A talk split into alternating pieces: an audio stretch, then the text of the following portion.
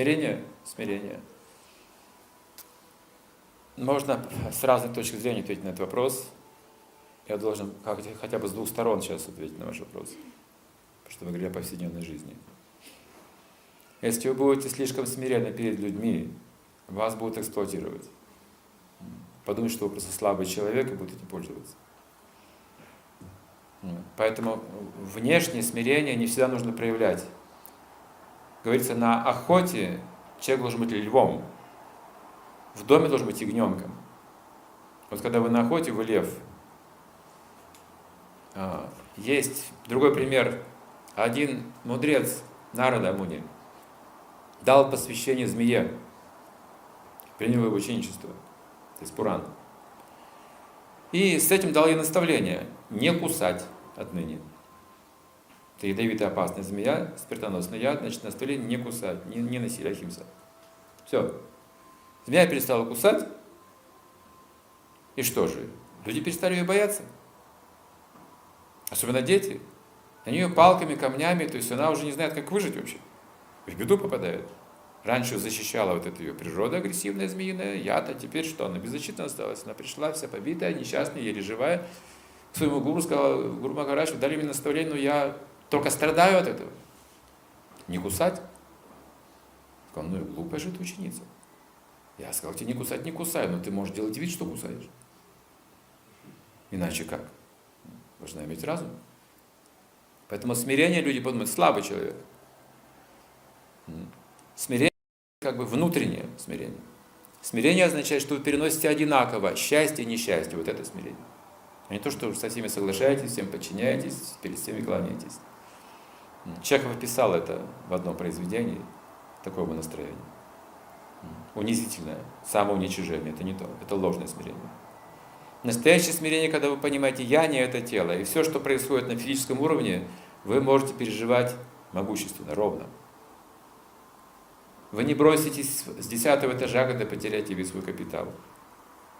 Ваша жизнь не кончится, если ваша личная жизнь разрушится. Нет, вы выдержите, что у вас есть смирение. Есть неотождествление с этим. И есть почтение, это другая вещь. Смирение, почтение. Это другая вещь. То, как мы должны уважительно ко всем относиться. Они соседствуют вместе.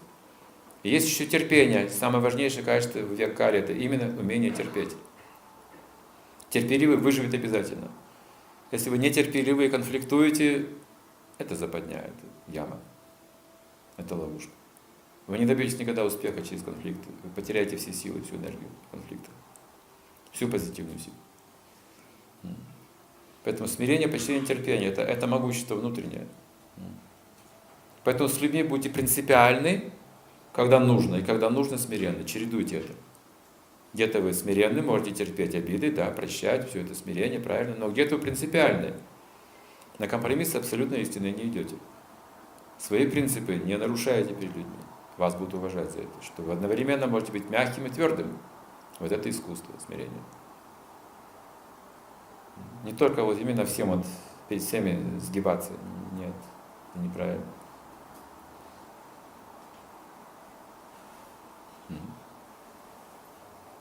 Да, пожалуйста. Да, да. Был вопрос? Нет, не было. А можно мне вопрос? Mm-hmm. А вот такой банальный вопрос. От кого вы произошли? Мы? Человечество. От Ману. Прародитель людей Ману. Знаете Ману? Не, не знаете Ману? Не знаете предка? Вы должны знать своих предков. В Гите коротко говорится, это вот преемственность, которая была тогда нарушена в то время. И впервые эта наука духовная была поведана Вивасвану, Богу Солнца. Бог Солнца передал Ману, прародителю людей. Это его сын, Ману. А Ману передал первому царю этой планеты, Икшваку. Это было 120 миллионов лет назад. В Гите это написано. То есть, но э, дело не в этом, потому что знание, как мы говорим, оно заложено с самого начала творения уже. Как любая конструкция имеет инструкцию сразу же. Но веда существует в устном виде всегда. И сейчас. Она также запрограммирована в, законы природы, та же самая веда. Психологию человека – это те же самые знания. Мы можем их получить через опыт, но долго. В ведах они просто даются свыше. Кто конструкцию эту создавал, тот и дал знания. Кто создавал человека, это же было создано, не рождено, а создано, поймите. И Ману создал также и законы для человека, что знает, что такое человек, что это в страсти. Ему нужны законы, наказания, поощрения, браки, разводы, деление имущества, как почитать отца, мать, что такое гуру, все объясняется Ману Самхите. От Ману, от правителей людей именно. А потом цари вот эти праведные Раджа Риши передавали это дальше, пока эта цепь не была нарушена и восстановлена заново. То есть Гити самой уже пять тысяч лет. Всего лишь навсего. В самой Гите это говорится. И в Пуранах это подтверждается. Если вы будете читать Пураны, вы увидите, как это происходит. Здесь знание, время от времени утрачивается. Яда, да, хитхарамася, гланир, бавати, бхарата. Гита говорит, что а, время от времени приходит упадок религии, говорится, и тогда нужно восстанавливать ее. Тогда аватар приходит, или пророк. Люди не могут восстановить. Человек не способен создать религию. Он придумает Бога какого-то искусственного, на себя похожего.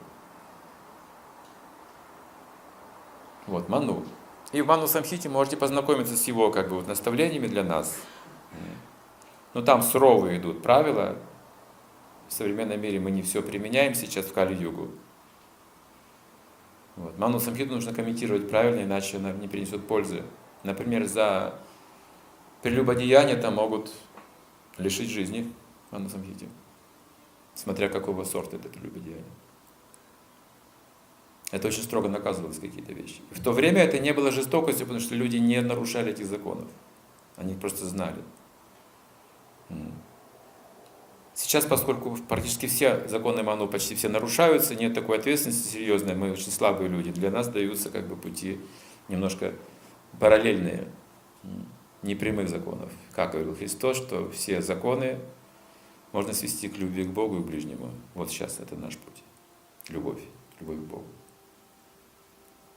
А когда хотели побить камнями за прелюбодея, он сказал, пусть кто считает себя без греха, первый бросит. Он остановил это. Потому что сейчас век Кали, метод меняется. Метод любви дается. Метод прощения, милости. Потому что по закону сейчас все мы могли бы пострадать, по, по, по закону Божьему должны провалиться в ад уже все. За все, что происходит. Но по закону милости, амнистии, видите, дается как бы знание, дается помощь, дается поддержка. Век Кали путь дается самый простой, это воспевание имен Бога. Это просто, ничего сложного. Сложные там жертвоприношения сейчас невозможны. Храмовое поклонение тоже очень затруднено, и медитация йогическая тоже трудна. Поэтому четвертый дается метод, последний.